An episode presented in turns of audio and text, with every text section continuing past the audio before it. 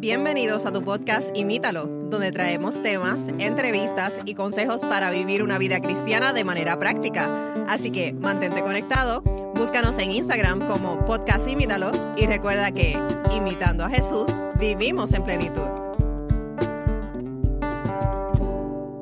Saludos y bienvenidos nuevamente a otro episodio más de tu podcast Imítalo, podcast cristiano donde hablamos siempre de temática y las traemos al contexto práctico del día de hoy. Magdiel.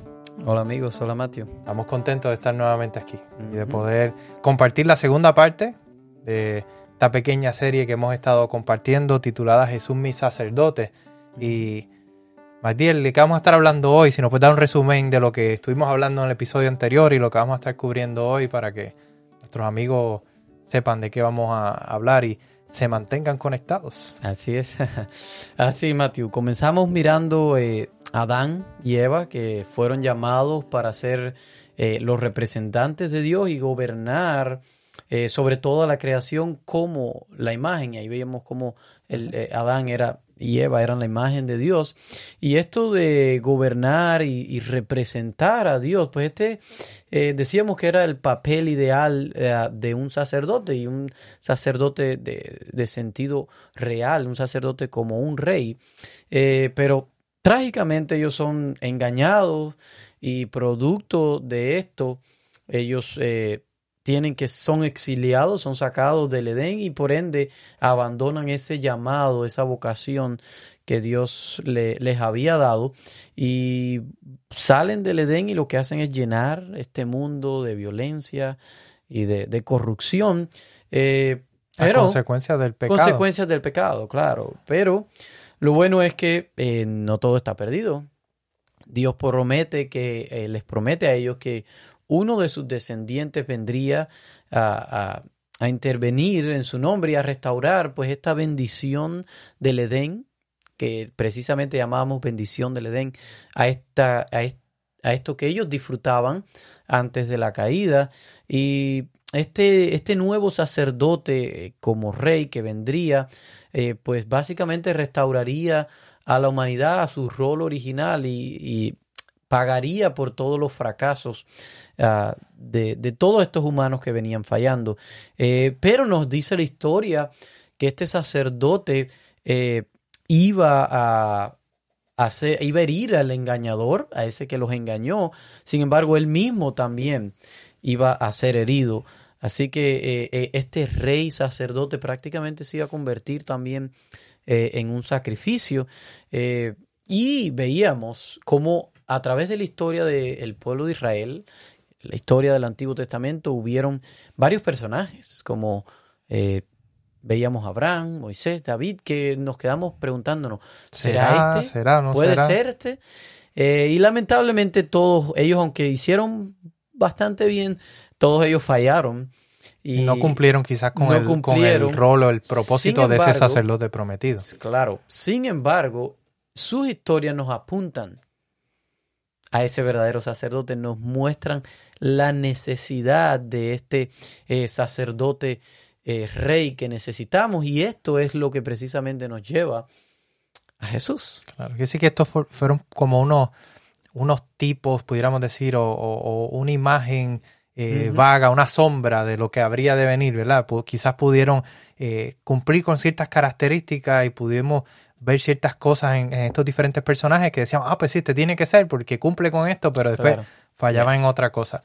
Y como tú dices, nos lleva a Jesús y es importante recalcar algunas cositas antes de que entremos a ver cómo Jesús cumplió con todos estos puntos de, o con, todas las características de ese sumo sacerdote prometido. Y es importante que entendamos que en, la época en que Jesús, eh, ¿verdad? Eh, nace, ¿verdad? Y llega al mundo, el pueblo de Israel estaba gobernado por el imperio romano. Eh, pero también tenía sus propios sacerdotes, incluido el, sumo sacerdote que trabajaba en el templo en Jerusalén. Y interesante el sumo sacerdote Magdiel, porque era el único, cuando estudiamos el, templo, ¿verdad? Que fue dado el modelo que Dios le dio a Moisés eh, en el Sinaí, y vemos la estructura y la historia del pueblo de Israel, cómo se manejaba el templo, el sumo sacerdote era el único que podía entrar al lugar santísimo Sabemos, y para beneficio de los que no han estudiado esto, el, ese santuario estaba dividido en dos partes. En la, en la, parte de adentro era la parte que se le conocía como el lugar santo y la otra que se conocía como el lugar También santísimo. la de afuera. claro, y estaba el atrio, que, que el, patio interior y los alrededores, pero en, dentro de la, de, de la carpa tenían esas dos divisiones y en el lugar santísimo era donde se manifestaba la presencia de Dios. Así que el sumo sacerdote era el único que podía entrar al lugar santísimo, que estaba separado internamente por una cortina gruesa y se nos da detalles en la Biblia que estaba bordada eh, de imágenes de querubines. Eh, y el sumo sacerdote eh, era quien intercedía ante Dios, ante, en la presencia de Dios por el pueblo. Y en los tiempos que Jesús viene al mundo, el sumo sacerdote en ese tiempo era Caifás. y él es quien actualmente, ¿verdad? En los tiempos de, de, de, Jesús, representaba al pueblo ante Dios. Él era el que intercedía ante Dios. Pero Aquí entonces entra Jesús a la escena, Aquí como se, se pone interesante la historia.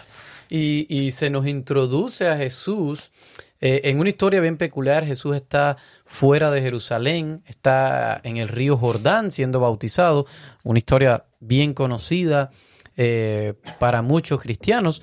Y se nos dice que cuando Jesús está siendo bautizado, el cielo se abre y se escucha una voz allí en Marcos 1.11 lo pueden encontrar que dice, eh, tú eres mi hijo amado, a mm. quien amo, contigo estoy muy contento o en quien tengo complacencia, con, con quien me, eh, contento. me contento.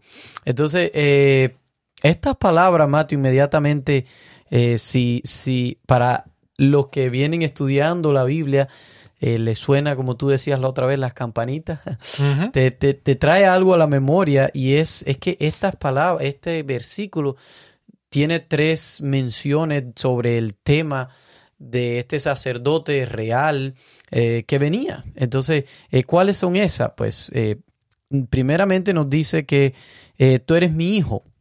Está haciendo una alusión a Salmo 2.7, la promesa que se le hizo a David de que uno de sus descendientes, uno de sus hijos, eh, ahí está haciendo mención, son las mismas palabras precisamente.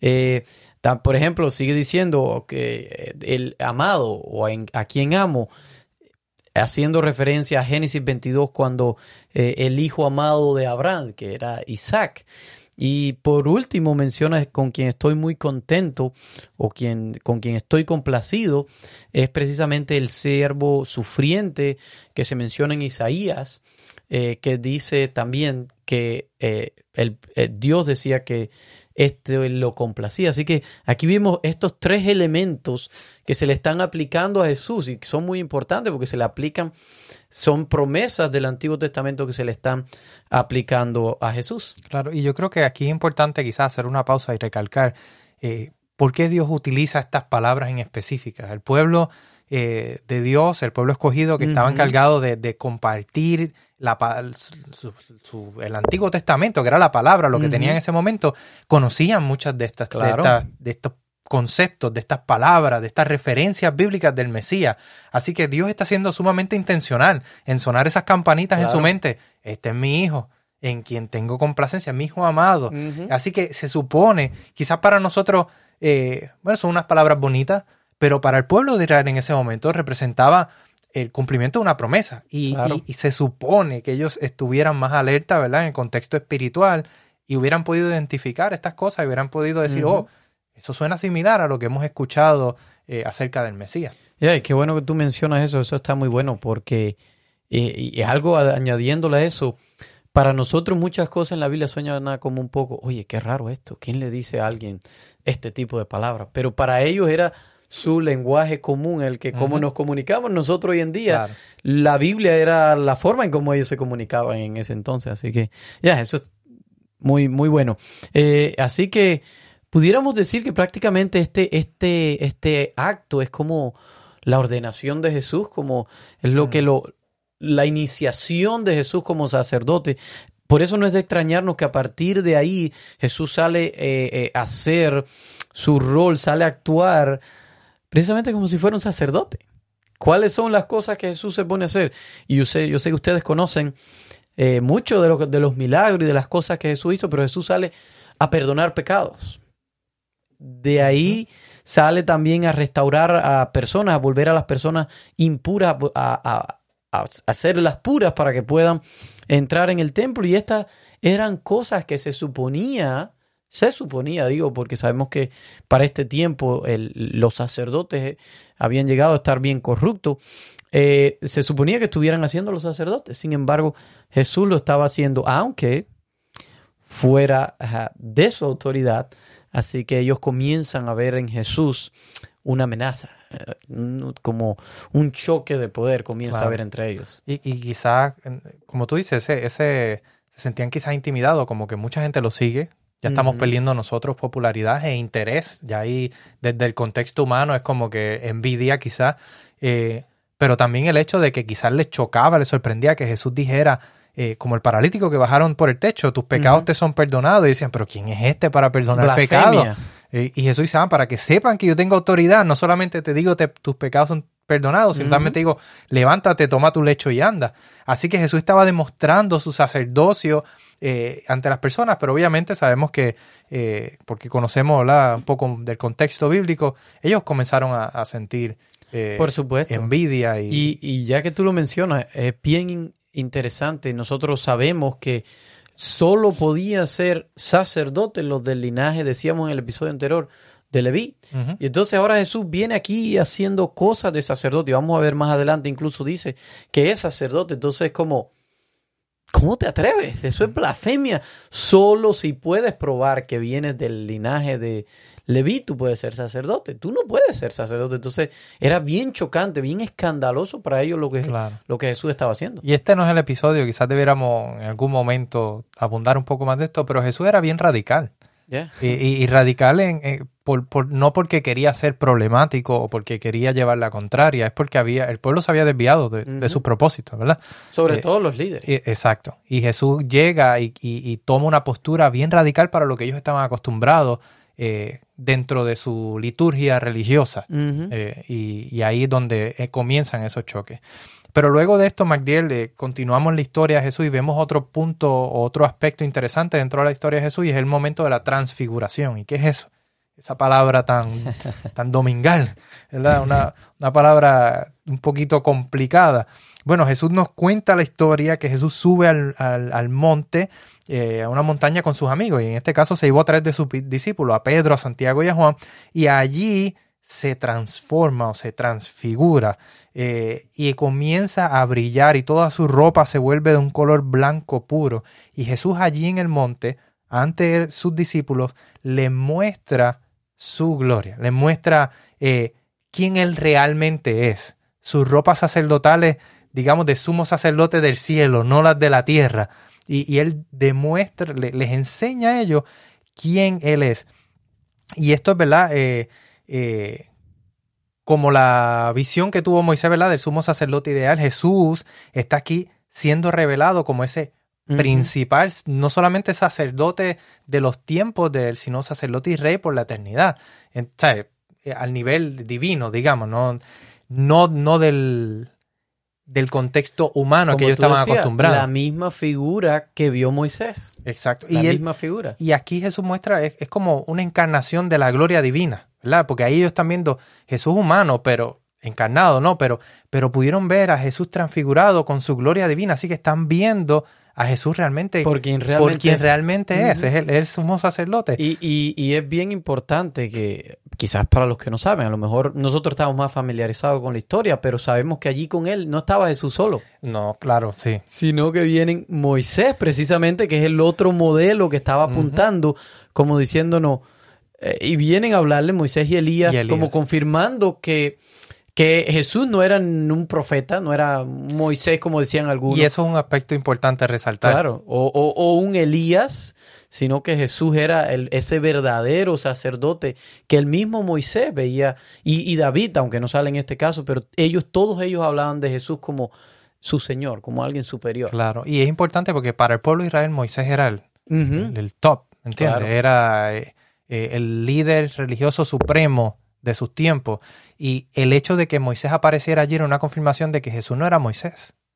Jesús no era otro tipo de Moisés. O otro profeta Y- cualquiera. Y, y no era otro profeta cualquiera porque también aparece Elías. Y vemos que en la historia bíblica estas son las dos personas que son ascendidas al cielo eh, directamente, ¿verdad? Elías en el carruaje de fuego y Moisés luego resucitado, llevado al cielo. Así que estas dos personas aparecen con Jesús confirmando su divinidad, confirmando que Él es el, el sacerdote divino. Y es de aquí, de, de este luego de esta transfiguración, de este momento, Jesús entonces decide que va a ir a Jerusalén, aunque ya sabe que va a ser asesinado, ya sabe que, que, que lo están buscando y que va a llegar el momento de su muerte, ¿verdad? Pero de este momento Él sale. Y esto, y esto es algo importante eh, y vamos a discutirlo eh, ahora más adelante, pero el, el punto de que Él reconoce que Él va a ser sacrificado. Claro. Y, y, y fíjate, ¿por qué decimos que él decide?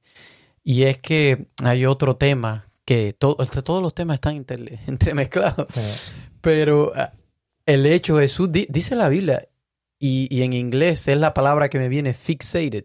Es como cuando tú te... Dice que él, él levantó su frente, es la expresión que me parece que dice en español. Es como él fijó, fijó su vista. Él estaba, él ya sabía para dónde iba, nada lo iba a sacar de rumbo.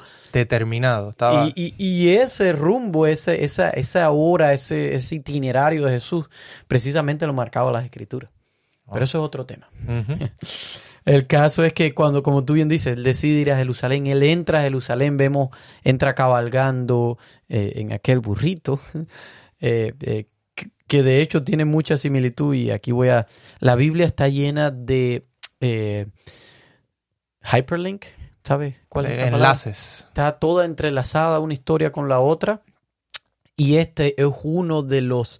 Hubo después de David otro descendiente que entró precisamente cabalgando a Jerusalén.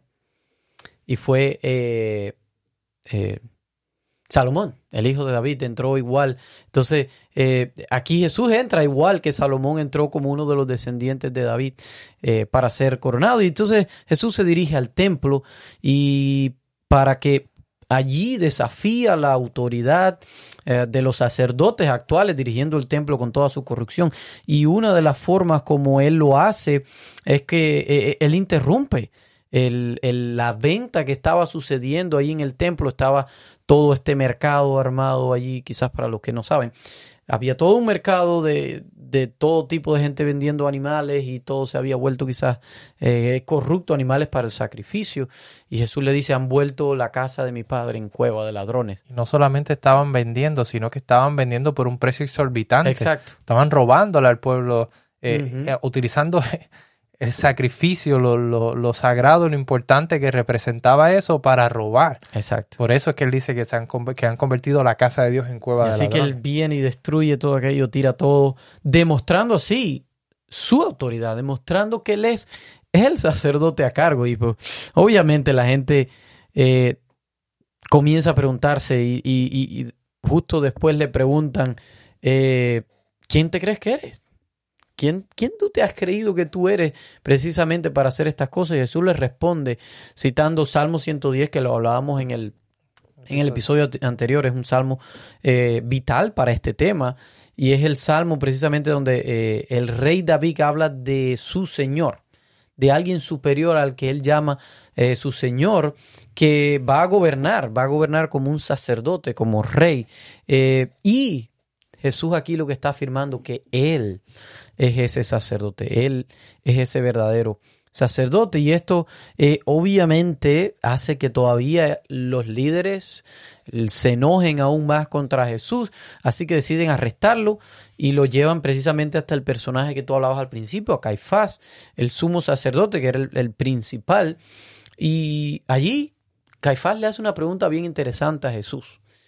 Y la pregunta es, ¿eres tú el ungido? Eso lo pueden encontrar en Marcos 14, 61. ¿Eres tú el ungido? En realidad, la pregunta que le estaba haciendo, lo que le quiere decir Eres tú el Mesías. eres tú el Mesías, dice. sacerdote. de hecho, la, el, el mesh- Meshía es una palabra de, en hebreo que no se tradujo prácticamente, solo se, se modifica un poco en español, Mesías, pero lo que significa es ungido, elegido.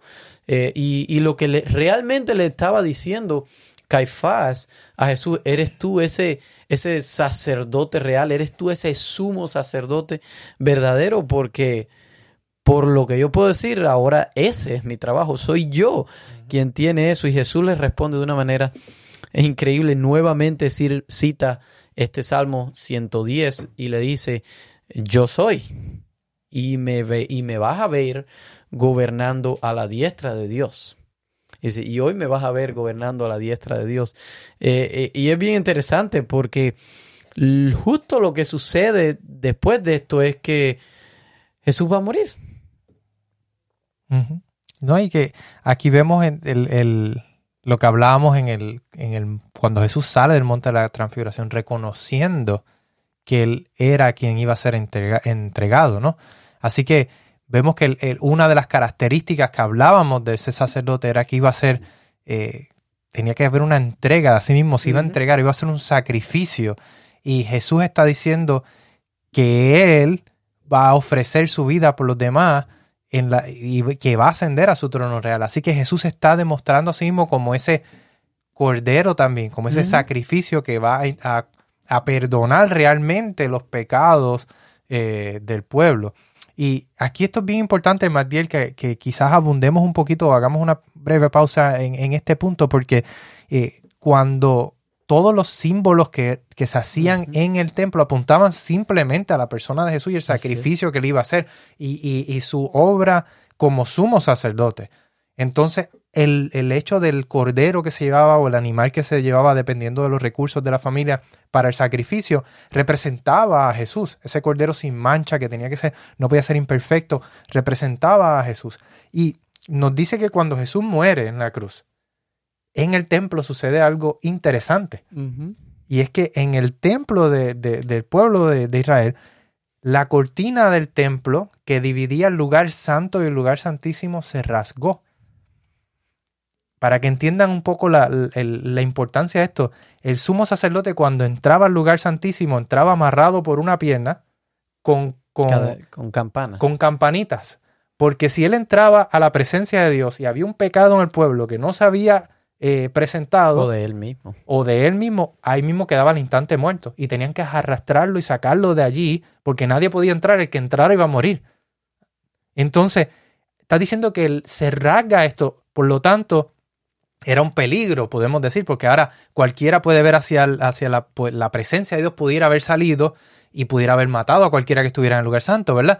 Pero nos dice que no solamente se rasgan dos, sino que ya la presencia de Dios no se estaba manifestando exclusivamente allí. ya, no, ya no era como antes que descendía aquella nube de fuego y se manifestaba en, ese lugar santísimo. Está, ya la presencia de Dios comienza entonces a salir hacia afuera, hacia todas las naciones. Y no es que estaba exclusivamente allí, es que el pueblo de Dios, ¿verdad? Y, esto, el paréntesis, el pueblo de, de Israel tenía un propósito, un rol que cumplir y por eso Dios los había escogido a ellos para que cumplieran ese rol que, como vimos en la historia de Jesús, no estaban cumpliendo. Por eso es que Jesús entra en la escena. Eh, y ahora entonces cambia la perspectiva, ya no está hacia un pueblo en específico, sino que ahora sale hacia todas las naciones, porque este pueblo escogido para ser nación de sacerdocio, ¿verdad? Eh, no había cumplido con esa misión.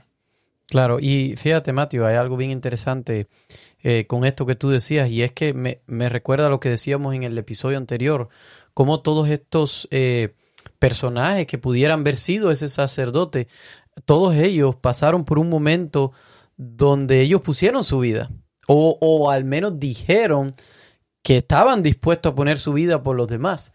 Sin embargo, ese patrón también se ve ahora en Jesús, quien sí eh, ofrece su vida por los demás y, en realidad esta es la forma como Jesús comienza su reinado, comienza su sacerdocio, es, muriendo y es dejando que eh, el pecado y todo eh, haga todo el daño todo, que, que quiere hacer, lo haga sobre él y lo destruya para entonces él poder salir victorioso. Y nosotros sabemos que Jesús resucita de entre los muertos y se aparece eh, a sus seguidores otra vez y así eh, los comisiona para ir eh, a las naciones, para que ellos entonces puedan compartir las buenas noticias de que Jesús es ese verdadero rey sacerdote que había sido prometido finalmente, ha tenido su cumplimiento y que ahora quiere restaurarnos a esa bendición del Edén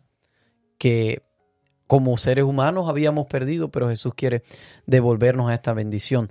Eh, por eso el apóstol Pablo llamó a Jesús el nuevo Adán o el segundo Adán, eh, que nos invita pues a volver a, esa bendición del Edén, a volver a entrar a ese llamado que Dios nos hizo a, gobernar, a ser sus representantes para, para las demás. Eh, y nosotros podemos retomar ese llamado que a ser sacerdote que hemos perdido. Podemos retomarlo a través de lo que eh, Jesús hizo y convertirnos nosotros en sacerdotes reales como Jesús lo fue, que a fin de cuentas ese es el deseo de Jesús con cada uno de sus seguidores y este nuevo real sacerdocio está compuesto por las personas que siguen y quieren obedecer a Jesús. Y precisamente de eso es lo que vamos a estar hablando en el episodio siguiente, así que les invitamos a que se mantengan conectados y recuerden que el sacrificio que Cristo hizo es lo que nos da a nosotros oportunidad ahora de poder disfrutar de esta bendición, nos da la oportunidad de nosotros poder acercarnos, como tú decías, a esa presencia de Dios sin ningún peligro. Ahora podemos ir directamente a Él. Y no solo eso, Mateo. Nosotros mismos ahora somos los templos donde Dios habita. Así que de eso vamos a estar hablando un poquito más en el siguiente episodio. Es interesante porque ahora Jesús eh, es el que intercede por nosotros. Ya no tenemos que ir ante una persona como se hacía antes, no tenemos que llevar un sacrificio porque ya fue pagado ese precio. Y fue suficiente. Y fue, y fue el, precio, el único precio. Todo apuntaba a ese sacrificio. Y gracias a ese sacrificio que Jesús hizo por nosotros y al hecho de que Él intercede ante nosotros, podemos tener nuevamente ese acceso a nuestro Padre Celestial a través de Cristo Jesús. Y, por eso es tan grande y tan importante lo que hizo Jesús.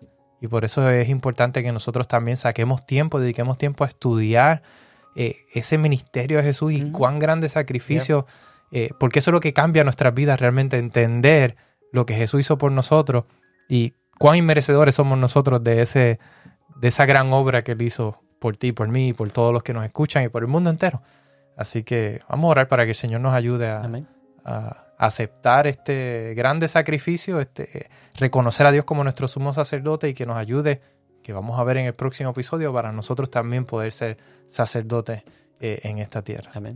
Oremos. Padre, Señor, te damos gracias porque podemos ver a través de toda la historia que tú apuntabas a un evento específico y glorioso.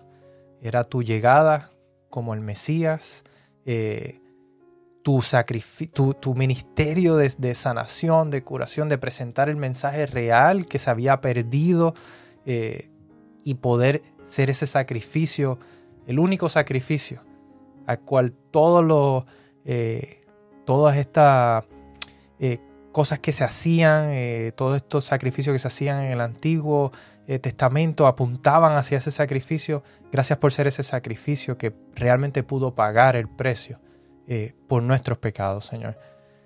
Padre, te damos gracias porque no solamente se quedó ahí, sino que Jesús resucitó y ahora intercede por nosotros y nos da la oportunidad de nosotros retomar ese sacerdocio que hemos perdido. Ayúdanos, Señor, a buscarte, a, estudiar más de ti, a, conocerte, a saber cuántas cosas grandes tú has hecho y sigues haciendo por nosotros para que eso transforme nuestros corazones, nuestras vidas y nos ayude a realmente poder cumplir con la misión que tú nos has encomendado. Gracias por tus bendiciones, Señor. Y sé con cada una de las personas que nos están escuchando. Eh, en el nombre de Jesús te pedimos estas cosas. Amén. Amén. Bueno, amigos. Esperamos que este episodio haya, les haya ayudado a entender un poco más, ¿verdad? El sacerdocio de Jesús, ese, ese ministerio tan importante. Y les invitamos a que no se desconecten, que nos escuchen en el próximo episodio donde estaremos hablando de cómo nosotros también somos esos sumos sacerdotes. Así que les, les esperamos allí. Hasta la próxima. Gracias por escucharnos.